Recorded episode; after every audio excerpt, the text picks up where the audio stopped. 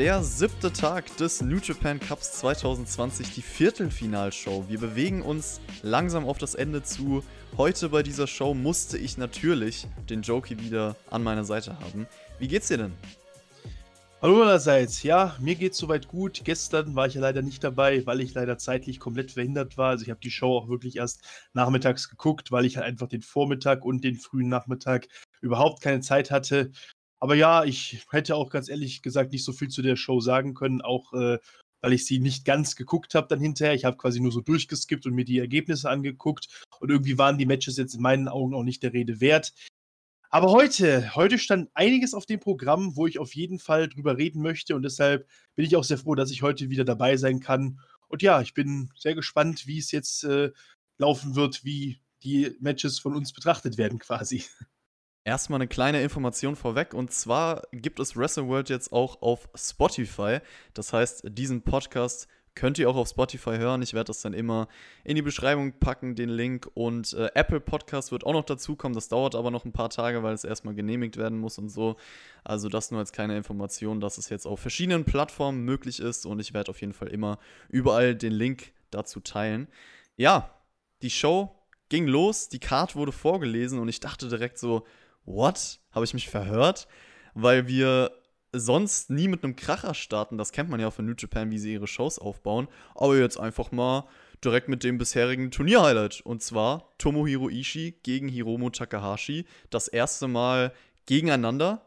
Große Vorfreude bei uns beiden. Das Einzige, was ich im Vorfeld schade fand, war, dass die Fans halt nicht dabei sein können. Aber Jokey, das sind zwei unserer absoluten Lieblingswrestler. Hat es denn abgeliefert, das Match?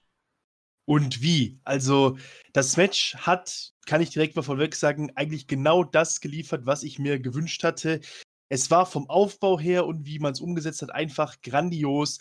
Man hat perfekt die Charaktere der beiden miteinander abgestimmt gehabt und in die Match-Story eingeflochten, die auch wirklich genau gepasst hat. Also, das Match war rein vom Story-Aspekt schon grandios und natürlich auch vom Work her, war bei den beiden ja eigentlich zu erwarten, sind zwei der besten Wrestler der Welt. Da konnte einfach nur Magie dabei entstehen und das ist auch entstanden, weil einfach diese, diese Chemie zwischen den beiden war auch sofort da. Also mir hat das Match von vorne bis hinten einfach nur gefallen. Ich habe mich direkt am Anfang an deinen Satz erinnert, jedes Mal, wenn zwei Wrestler aufeinander zurennen bei New Japan, dann, dann weiß man, es wird abgehen, es wird geil und das war ja hier auch der Fall. Also äh, du hast es angesprochen, Teil der Match-Story war ja, Hiromo Takahashi, wissen wir alle, geht als Junior Heavyweight in das Match und Ishii als Heavyweight. Das heißt, du hast klar verteilte Rollen und Hiromo wollte halt direkt mit Ishis Härte mithalten. Dann hast du Details eingebaut, wie zum Beispiel, dass er es erst nach, ich glaube, sechseinhalb Minuten schafft, ihn mit einem Shoulderblock runterzubringen. Vorher ist er immer noch abgeprallt und darauf aufbauend halt diese Matchentwicklung, diese Charakterevolution, kann man fast sagen, von Hiromo. Wie er es dann im Endeffekt geschafft hat, dieses Match zu gewinnen, war für mich Storytelling at its finest.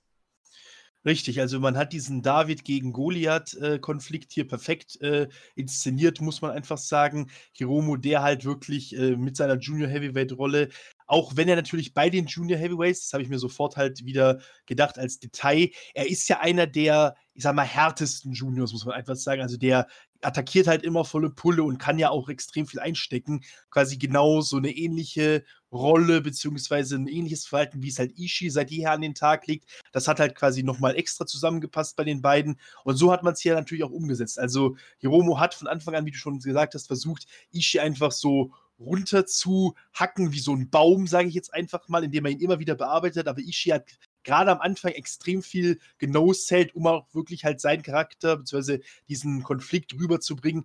Hat einfach grandios zusammengepasst alles und hat sich immer weiter hochgeschaukelt. Die beiden haben immer weiter sich äh, entwickelt in diesem Konflikt und auch die Chemie hat weiter gestimmt und jeder Move hat eigentlich Sinn gemacht und das ist ja wirklich eine große Kunst im Wrestling, und ja, auch wenn es, äh, nicht auch wenn es, als es dann zum Ende, sage ich mal, hinging, die Finish-Phase war auch eine der besten, die ich wahrscheinlich in den letzten Jahren, wenn nicht sogar überhaupt gesehen hatte, weil die sich auch so grandios, passend hochgeschaukelt hat und immer weiterentwickelt hat. Also besser kann man es fast nicht machen, einfach. Es gab am Anfang des Matches schon so eine Chop-Schlacht zwischen diesen zwei Verrückten, kann man ja sagen. Hiromus no-sellt dann auch einen Lariat auf seine Art und Weise, also bringt da wirklich seinen speziellen Charakter mit rein. Die meisten springen ja dann einfach auf und schreien und er ist halt so ein bisschen in der Ecke hin und her rumgerollt. Das habe ich auch gefeiert als Detail.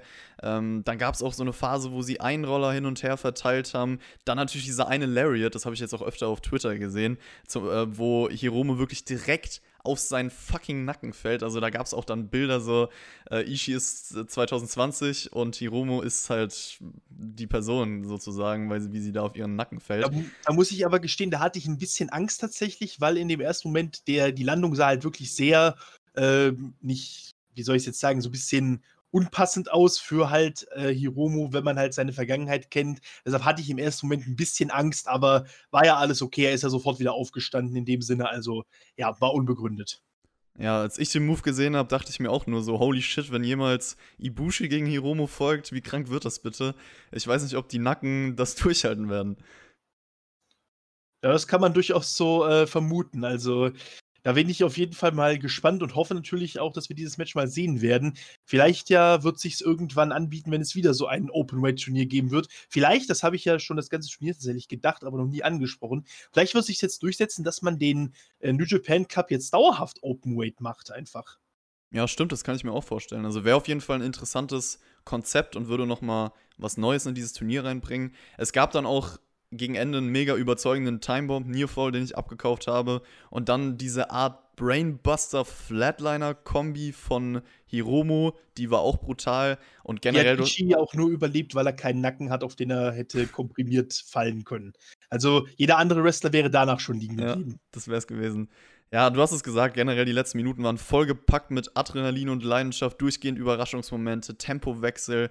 Hiromo muss halt wirklich alles auspacken am Ende und schafft es dann tatsächlich nach fast 20 Minuten sich den Sieg zu holen. Also für mich war es auch ein Mix aus überragender Charakterentwicklung, Storytelling und halt sehr stiffem, krassen, dramatischem Wrestling. Und ich würde safe sagen, das war das beste Match der, ich habe es ja letztes Mal so schön gesagt, Pandemie-Ära. Es löst äh, Show gegen Shingo für mich ab überragendes Wrestling-Match. Ich finde es halt nochmal mehr beeindruckend, dass sie sowas auf die Beine gestellt haben ohne eine Crowd. Das zeigt auch, wie gut diese zwei Wrestler wirklich sind, weil sie trotzdem solche Emotionen vermitteln können, obwohl halt ein Teilaspekt des Wrestlings fehlt. Ich glaube sogar mit einer heißen Crowd dahinter wäre das vielleicht auch nochmal mehr High-End-Level-Qualität für mich gewesen. Also gib mir bitte noch ein Rematch und äh, dann bin ich noch glücklicher. Richtig, also das hatte ich dir ja auch schon direkt geschrieben, mit einer Crowd wäre es auf jeden Fall noch eine Stufe höher gewesen, weil halt einfach diese Reaktionen der Fans, gerade bei der Finish-Phase, wären halt äh, insane gewesen, muss man einfach sagen, weil das halt auch einfach zwei so beliebte Wrestler sind und das wäre wirklich mega abgegangen da in den Zuschauerrängen. Was ich noch zur Finish-Phase kurz sagen wollte, nämlich äh, zwar muss man halt einfach sagen, Hiromu hatte deutlich äh, eigentlich dauerhaft die Kontrolle in den letzten drei, vier Minuten, würde ich sagen. Aber es war trotzdem glaubwürdig, weil äh, Ishii, wenn er mal gekontert hat, hat er immer sofort versucht, den Brainbuster anzusetzen. Also beide wollten definitiv das Match so schnell es geht beenden, was ja auch wirklich realistisch und äh, sinnvoll war. Also ja, das ist mir definitiv aufgefallen und das fand ich ein sehr schönes Detail, was das grandiose Storytelling dieses Matches nochmal abgerundet hat. Dass halt Ishii, trotz dass er eigentlich keine wirkliche Offense mehr reingekriegt hat in den letzten Minuten, trotzdem theoretisch noch, wenn er den Brainbuster durchgekriegt hätte, wahrscheinlich hätte gewinnen können. Ja, vor allem, weil man ja auch noch weiß, so Ishii ist bekannt dafür, jede seiner Aktionen hat richtig Impact. Und wenn dich dann ein Lariat oder so, der mal durchgeht, umhaut, dann war es das vielleicht auch für dich, wenn er den Brainbuster hinterherhaut. Ähm, ja, sehr coole Sache. Man muss ja auch sagen, Hiromu zum erst, glaube ich, zweiten oder dritten Mal musste er die Time Bomb 2 nutzen, was halt auch wirklich Ishii auch nochmal gestärkt hat und quasi gezeigt hat, er ist ein so starker, großer Gegner, da musste Hiromu sogar seinen neuen Finisher nutzen, um ihn zu besiegen, weil er ja auch als einer der wenigen bislang aus der ersten Time Bomb rausgekommen ist, tatsächlich. Ja, genau, auf jeden Fall. Das hat dieses Match auch nochmal größer wirken lassen, relevanter dargestellt. Und generell der Sieg von Hiromo, muss man auch mal sagen, gegen so einen Heavyweight. Ich meine, Ishii ist ja jetzt kein kleiner Name, ist ein Statement. Und äh, ich sag mal so, in ein paar Jahren wird der Mann auch in der Heavyweight Division etwas Großes werden, da bin ich mir sicher. Das würde ich zu diesem Zeitpunkt tatsächlich noch gar nicht sagen, weil man muss einfach sagen, New Japan muss jetzt erstmal wieder auch neue Junior Weights aufbauen, weil halt eben gerade mit Osprey und Shingo jetzt auch zwei abgewandert sind im letzten Jahr. Aber wenn ich mir so die aktuelle Young Lion Class angucke und wer jetzt eventuell noch alles zurückkehren könnte, auch von Excursion und so, dafür wird schon gesorgt. Also würde ich äh, trotzdem in dem Sinne zustimmen, dass Hiromo natürlich irgendwann mal zum Heavyweight aufsteigt. Das ist, denke ich mal, relativ sicher. Aber so ganz schnell wird es auf jeden Fall nicht sein, würde ich sagen. Ja, nee, deswegen habe ich auch extra gesagt in ein paar Jahren, ich glaube, dass er jetzt erstmal so ja, das Ace der Junior Division bleibt für die nächsten, weiß ich nicht, ich will jetzt hier keine genaue Zahl nennen, aber so ein bisschen Kushida-Style vielleicht auf seine Art und Weise. Und das würde mich dann aber als Kushida ein bisschen anfressen, wenn Hiromu dann aufsteigen darf und Kushida durfte das damals nicht. Das stimmt. Aber gut, der wird ja aktuell eh kaum eingesetzt. Vielleicht kehrt er ja doch wieder zurück und darf dann in die Heavyweight Division. Das wäre eine richtige Comeback-Story, ey. Würde ich ihm auf jeden Fall auch gönnen, weil das hat er sich ja selber auch immer gewünscht. Also würde ich mir auch dementsprechend deshalb wünschen, weil man sieht es ja in der WWE, es läuft einfach nicht für ihn im Vergleich zu seinen New Japan-Zeiten. Ich weiß auch gar nicht, wann er das letzte Mal im TV war. Eben, ne? Das habe ich mich auch gerade gefragt. Also, er hat ja auch gefühlt, er hat ja noch nicht mal ein Takeover-Match. Also von daher, er hatte ein paar größere, sage ich mal, Fernsehauftritte, zum Beispiel das Match gegen Walter, aber wirklich krass großes, wichtiges hatte er noch gar nicht, so programmmäßig, meine ich. Nee, also ich hätte Main Roster rechnet man ja sowieso damit, dass er dann gar nichts mehr bekommt, aber bei NXT wenigstens. Ich meine, da war ja auch Nakamura dann äh, groß gefeatured und so. Ja, also Kushida ich meine, das kann man zu fast jedem sagen, aber wenn der zu New Japan zurückkommen würde, das wäre natürlich die absolut richtige Entscheidung. Und ähm, ja, wäre eine geile Story auch für ihn, glaube ich, selber, weil er hat ja auch noch was vor sich. Also es ist ja nicht so, als ob er noch nicht alles erreicht, also er hat noch nicht alles erreicht bei dieser Company. Richtig. So, dann hatten wir ein Match, wo ich erstmal dachte, okay, ich muss runterkommen von dem Opener. Und dann kam Evil gegen Yoshihashi. Evil hat vor dem Match erstmal schön das Bein von Yoshihashi attackiert mit einem Stuhl. Die Verletzung möchte, von. Ja? Ich möchte direkt mal einwenden, eigentlich. Ich habe mir für das Match überlegt, das kann man sehr gut mit einem einzigen Wort beschreiben, nämlich Machtdemonstration. Auf jeden Fall. Also man hat die Verletzung von gestern aufgegriffen, die sinnvoll äh, weitererzählt wurde von Yoshihashi. Und es war im Endeffekt auch der einfachste Weg, um ihn so ein bisschen als Underdog in das Match zu schicken was Yoshihashi eigentlich auch vom Selling gut umgesetzt hat. Und es war natürlich kein richtiges Match. Also es ging zwei Minuten, es gab den Scorpion Deathlock, der war lange drin, der Referee stoppt dann das Match. Und ich denke, das hat man so gemacht, weil Yoshihashi sich wahrscheinlich wirklich schwerer verletzt hat, als wir das jetzt alle geglaubt haben gestern. Und ich würde auch sagen, es war genau der richtige Angle für dieses Match. Also keiner rechnet sowieso Yoshihashi irgendwelche Chancen zu, auch wenn es mir für ihn leid tut. Ähm, so ist es nicht. Aber so hast du halt Evil nochmal richtig gestärkt und nach dem Opener brauchtest du jetzt auch nicht nochmal direkt so ein langes Match. Deswegen alles richtig gemacht. Kurz und auf den Punkt.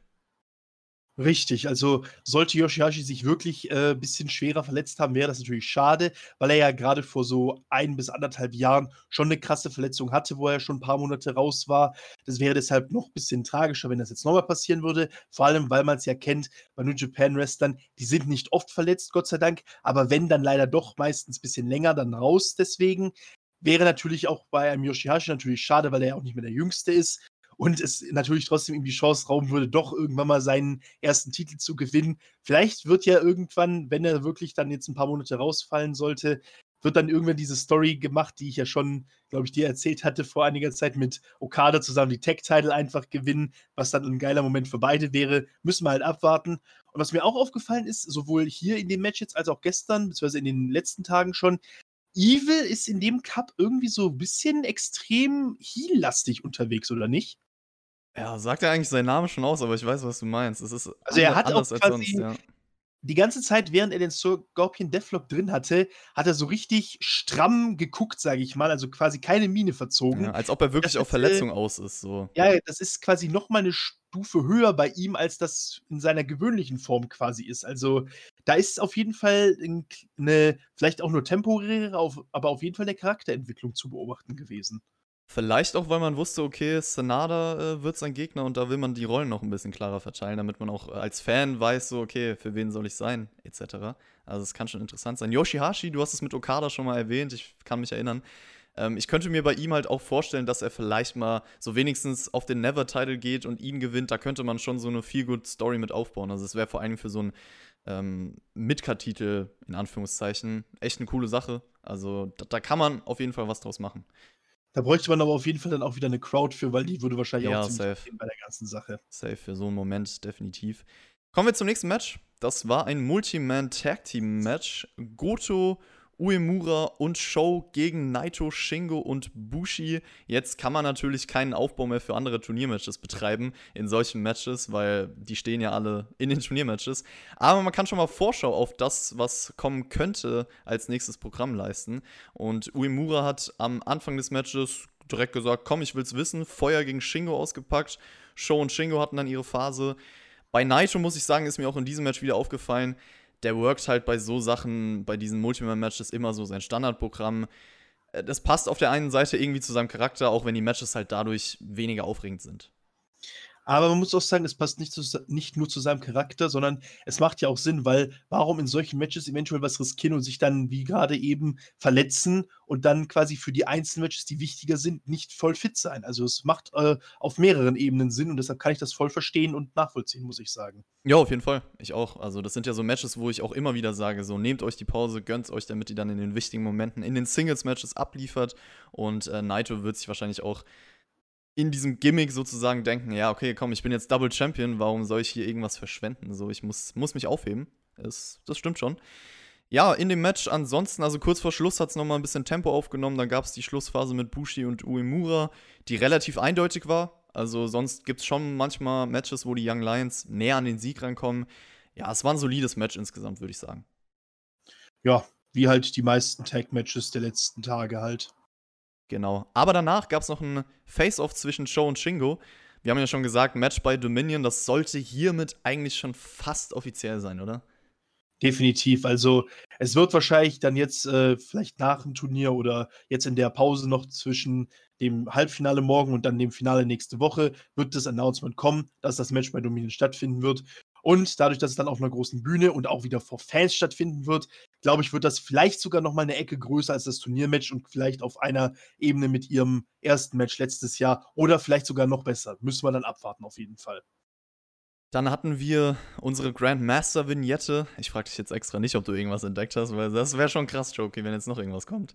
Nee, aber ich bin mir relativ sicher, wir werden bei Dominion den Reveal sehen. Ja, das kann sein. Die Putzpause und ähm, es gibt immer wieder so Werbung, das wollte ich dich auch mal fragen. Äh, du hast ja meine letzte Review gehört, das hat mir keiner geantwortet. Äh, diese New Japan Pro Wrestling Collection App. Hast du die ja. schon mal versucht, irgendwie runterzuladen oder geht es hier einfach nicht?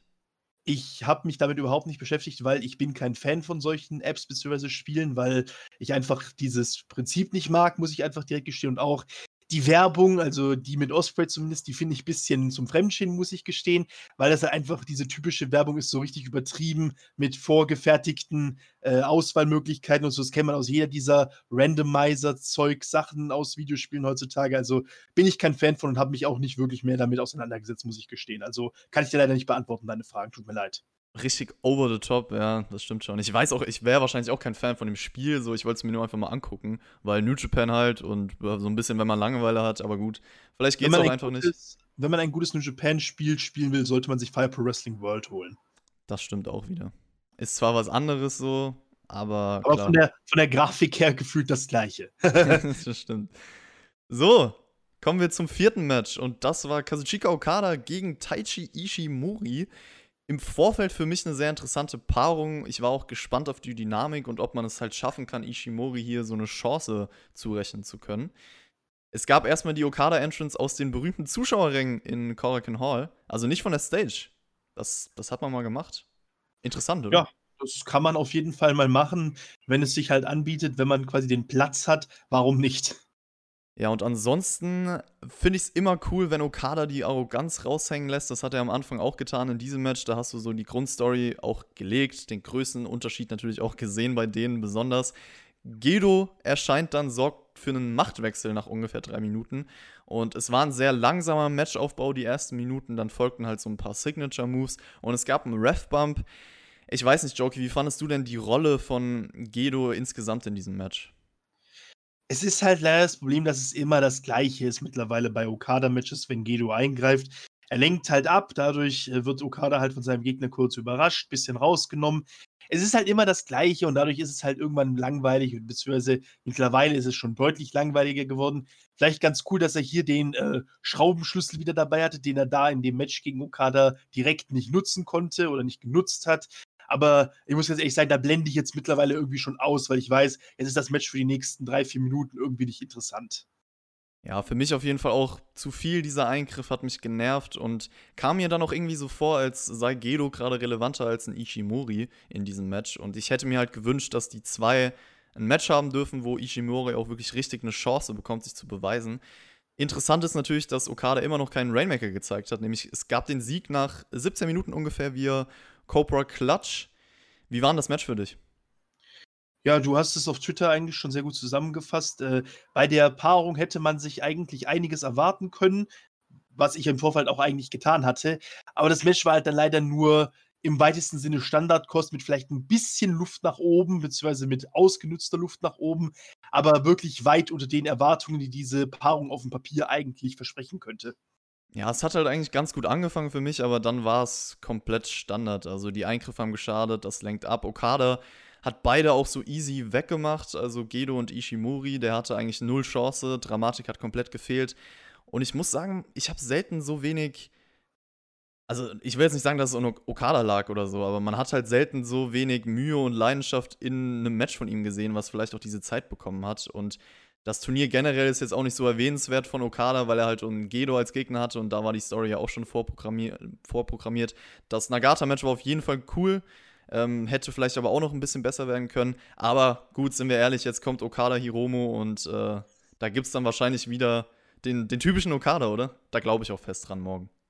Ich hoffe es und ich hoffe auch, dass es so kommen wird, weil es wäre einfach schade um diese Ansetzung, die wir vielleicht auch nicht mehr so schnell dann wiedersehen werden. Aber ja, ich bin zuversichtlich, dass wir den klassischen Okada sehen werden und dass das Match richtig stark wird gegen Hiromu. Und ja, die Sache mit dem Rainmaker ist halt immer noch so eine Sache. Ich frage mich immer noch, wie genau will man damit weiterverfahren, beziehungsweise was ist das Ziel davon? Weil es will mir einfach nicht in den Kopf kommen, was man damit bezwecken will oder beziehungsweise wo das enden soll tatsächlich. Ja, ich bin auch gespannt, aber das, das wird es dann auch nochmal cooler machen, wenn er wirklich den Rainmaker versucht, beziehungsweise wenn er durchgeht und so. Also ich kann mir schon vorstellen, dass man da was Cooles aufziehen wird. Vielleicht schon morgen, wir werden sehen. Wenn er ins Finale kommt, würde ich tippen, spätestens da. Yo! Oder vielleicht könnte man auch quasi so eine Art ähm, ich sag mal, nicht Spiel draus machen, aber so eine halt Erkennung, wenn Okada den Rainmaker ansetzt, dann ist es eigentlich klar, er wird das Match verlieren. Vielleicht ist das der Weg, den man gehen will. Mm, okay. Also quasi, sobald der, sobald ich morgen sehe, im Match gegen Hiromo, er setzt den Rainmaker an, bin ich mir eigentlich sicher, okay, er verliert das Match und Hiromo kommt tatsächlich ins Finale. Müssen wir halt gucken, ob das wirklich so sein wird morgen. Ja. Main Event Time. Sanada gegen Taichi und ich muss sagen, dass Sanada hier über einem Okada im Main Event steht, ist schon ein Zeichen, weil also klar, Ishimori ist in der Junior Division und Taichi ist halt Heavyweight und ist nochmal ein anderer Name jetzt. Aber ja, es ist für mich ein Zeichen dafür, was Senada für eine Stellung in den nächsten Jahren haben wird. Und klar, du hast Taichi auf der anderen Seite, der zwei große Namen rausgehauen hat. Und hat dich das überrascht als Main Event? Weil mich schon wenig am Anfang. Ja, das äh, stimme ich auf jeden Fall zu. Also ich hätte auch nicht gedacht, dass das der Main Event wird. Aber gut, wie man es dann umgesetzt hat, das Match, beziehungsweise aufgezogen hat, hat es schon Sinn gemacht, weil es war auch das längste Match des Abends, wenn ich das jetzt nicht falsch äh, geguckt habe. 23 hab, Minuten. Genau, also es ging über 20 Minuten und man hat es auch wirklich äh, interessant aufgebaut, wie ich fand, auch wenn das Match selber in meinen Augen jetzt nicht das krass gute bzw. beste war vom Work her, aber es hatte schon so seine Momente bzw. seine seine, seinen Aufbau halt, wie ich bereits sagte. Also man hat Taichi auf jeden Fall, das fand ich äh, sehr interessant, das ist mir sofort aufgefallen. Er hat gerade gegen Ende hin des Matches so gewirkt, als wolle er das Match wirklich durch und durch äh, mit, seiner, mit seinen Wrestling-Skills beenden und nicht mit seinen Dirty Tactics. Also er wirkte deutlich enthusiastischer, als man das vielleicht sonst von ihm kennt. Ja, wobei am Ende gab es halt leider doch eine Dirty Tactic. Ja, ist richtig, aber gerade halt, wo er dann angesetzt hat, wieder zum Ex-Bomber und so, da das war Ja. halt so eine Seite, die man nicht oft von ihm Ja. sieht, wenn er halt wirklich so diesen Taunt macht und losrennt. Also, das kennen wir von anderen Wrestlern, aber von einem Taichi halt eher weniger, der halt immer wirklich so seine sag mal, Scharade aufrechterhält und seinen Charakter durch und durch das ganze Match hindurchzieht und eigentlich niemals so Ausbrüche hat, wie das zum Beispiel auch, um jetzt einen etwas hochgegriffenen Vergleich zu ziehen, Naito damals bei Wrestle Kingdom 12, als er plötzlich wieder diese Stardust Genius Pose gemacht hat und so. Also, sowas kennt man von einem Taichi ja eigentlich nicht. Ja, ich hätte mir gewünscht, dass er das durchzieht in diesem Match, weil wir wissen ja alle, was Taichi für Möglichkeiten hat, wenn er wirklich mal diese Seite komplett auspackt. Also es hat auch angefangen hier in diesem Match mit sehr langsamen Bewegungen. Sie haben, glaube ich, auch erstmal ein paar Minuten wirklich gewartet, bis sie sich so richtig berühren und so richtig was machen. Und Sanada verknotet dann auch Taichi im Seil. Taichi gibt dann eigentlich schon auf im Skull End, aber Kanemaru lenkt den Referee ab und dann klaut Taichi Sanadas Submission Move, der sehr, sehr lange drin war. Da hat mir so ein bisschen die Crowd gefehlt, um die Submission-Zeit atmosphärisch zu gestalten. Du hast schon erwähnt, es gab diesen ja, Backdrop-Driver, bezeichne es jetzt einfach mal, äh, für einen Two-Count. Und äh, Chaichi versucht dann eigentlich das gleiche Finish wie gegen Ibushi. Ich weiß nicht, ob dir das bewusst war, weil du ja äh, gesagt hast, dass du jetzt nicht gesehen hast, alles komplett gestern. Aber das war dann schon ganz cool, dieser Callback. Also äh, gleiches Roll-Up-Finish versucht, aber Sanada trickst ihn aus, rollt ihn selber ein, zeigt diese Brücke, mit der er auch schon öfter Matches gewonnen hat. Und ja, wie gesagt, Sieg nach 23 Minuten.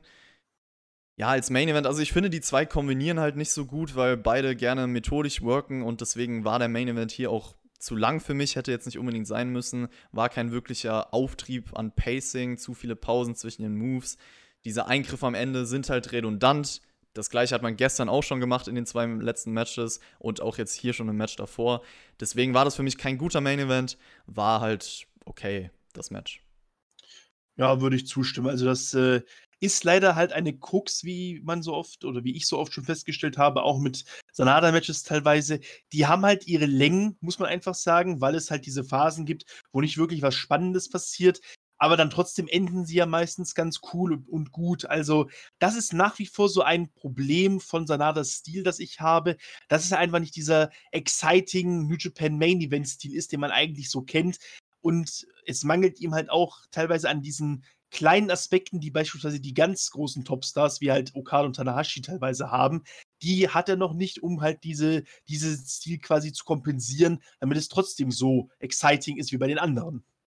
Sanada hat doch übrigens immer noch keinen Moonsault rausgehauen. Aber er wollte ansetzen im ja. Gegensatz zu Okada. Also das ist vielleicht auch schon ein Storytelling-Detail, was man sich merken sollte für die nächsten zwei Tage, sage ich mal, beziehungsweise für die nächsten zwei Turniertage. Ja, ich finde es interessant, dass äh, zwei größere Namen, die jetzt auch im Halbfinale stehen, ihren endgültigen Finisher noch nicht durchgebracht haben, sagen wir es so. Und ja, jetzt sind nur noch LIJ, drei LIJ-Mitglieder und Okada übrig, Jokey. Also die Halbfinal-Matches sind Evil gegen Senada und Okada gegen Hiromu.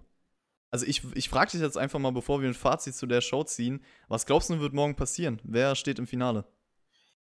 Ich muss ganz ehrlich sagen, mittlerweile hat sich meine Hoffnung, dass Hiromo gewinnen könnte. Oh, du tust es. Also, ja, also ich gehe so weit. Es, es ist vielleicht tatsächlich dieser Weg, den man bestreiten will, dass einfach das Match Naito gegen Hiromo, was wir im März nicht bekommen haben, dass es jetzt einfach nachgeholt wird. Ja, ich würde es definitiv feiern. Also so ein Sieg von Hiromo wäre schon geil. Im Endeffekt tippe ich, glaube ich, auf das offensichtlichere.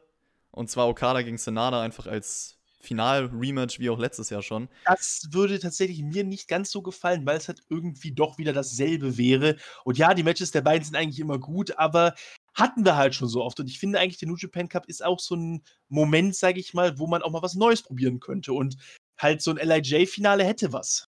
Ja, vor allem finde ich auch, dass die Story zwischen den beiden etwas auserzählt ist. Also wir haben ja, Sanada hat ja seinen Sieg auch bekommen schon und äh, klar, wenn jetzt Okada irgendwann World Champion ist und er da nochmal gewinnt, dann wäre es nochmal was anderes. Aber ich weiß nicht, ob ich das jetzt in der Art und Weise nochmal als Match brauche, vor allem weil die letztes Jahr viele Matches gegeneinander hatten, viele große Matches und ich sehe es ähnlich. Aber warten wir einfach mal ab, was passiert. Wie war denn der siebte Tag jetzt für dich insgesamt?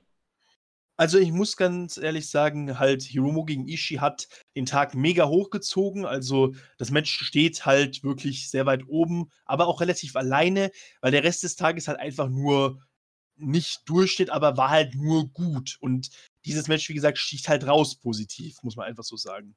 Ja, was ein Tag für LIJ fällt mir gerade auf, weil vier von vier Matches mit Beteiligung haben sie, haben sie gewonnen, die Jungs. Allgemein muss man sagen, LRJ steht aktuell extrem gut da in der Liga. Habe ich auf Reddit so einen Post gelesen heute Mittag. Nämlich, sie halten ja auch so gut wie alle Titel eigentlich aktuell, bis auf den US-Title. Ja. Und äh, sie haben auch die ganzen Matches gegen die anderen Stables bislang fast immer gewonnen dieses Jahr. Also, sie haben eine sehr gute, positive Win-Lose-Quote quasi. Also, dieses Jahr ist auf jeden Fall bislang das Jahr von LIJ. Und ich muss ganz ehrlich sagen, ich hoffe, dass das so weitergeht, weil das Stable hat einfach das beste nicht Potenzial, aber halt die besten Möglichkeiten, um auch mal so ein Jahr durchzuziehen. Und deshalb würde ich mir das schon wünschen, dass es dabei bleibt, mit dieser nicht zwingend Dominanz, aber halt, dass sie diese, dass sie halt oben stehen, sage ich mal. Ja, für mich äh, Tag 7, die Viertelfinalshow. ist eigentlich die Definition einer One-Match-Show, kann man sagen. Aber dieses eine Match reicht halt aus, um die Show als solide insgesamt zu bezeichnen. Ich finde, der Opener hätte halt theoretisch dann auch der Main Event werden sollen, weil das hat direkt alles andere überschattet.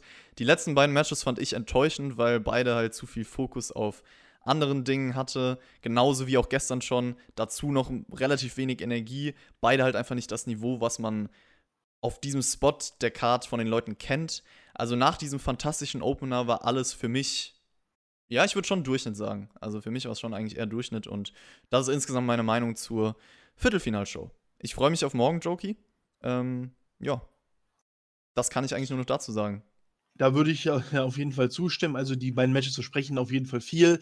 Evil und Sonata hatten ja auch schon öfter Matches gegeneinander, aber auch immer relativ äh, große Zeitabstände dazwischen die meiste Zeit. Also ist es immer wieder spannend zu sehen, wie sich die beiden auch weiterentwickelt haben, auch gegeneinander natürlich. Deshalb sind beide Matches auf jeden Fall sehr vielversprechend für morgen und das Finale dann nächste Woche ja sowieso. Also eigentlich die nächsten drei New Japan Shows werden ziemlich krass und hoffentlich auch ziemlich grandios. Danke fürs Zuhören, Leute. Und ich kann nur noch sagen, lasst es euch gut gehen. Bis zum nächsten Mal.